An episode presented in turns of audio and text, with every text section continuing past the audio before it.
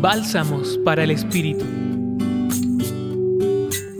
En el contexto del Evangelio de Lucas, capítulo 17, versículos 5 a 10, propuesto para nuestra reflexión y oración de este día, reconozcamos que tenemos la oportunidad de acompañar a Jesús en su viaje misionero e itinerante que lo llevará a Jerusalén. Es también propicio contemplar la enseñanza que comparte con sus discípulos y con nosotros. El diálogo con Jesús surge a partir de una hermosa y profunda petición. Señor, aumentanos la fe. Lucas 15:5. Bien sabemos que la fe no entraña únicamente vivirla y expresarla en palabras, igualmente se acompaña con obras y fundamentalmente en la cercanía con Jesús.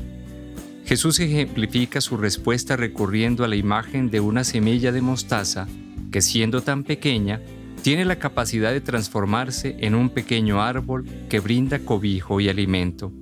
El Señor hoy alienta nuestra esperanza al invitarnos a crecer juntos como comunidad, también como personas que recibimos la capacidad de acrecentar los dones, cualidades y capacidades, entre ellas el amor y el servicio, en beneficio de las demás personas.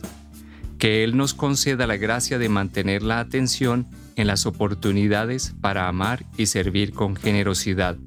Compartió con ustedes el Padre Víctor Alonso Herrera de la Compañía de Jesús, Centro Pastoral San Francisco Javier, Pontificia Universidad Javeriana.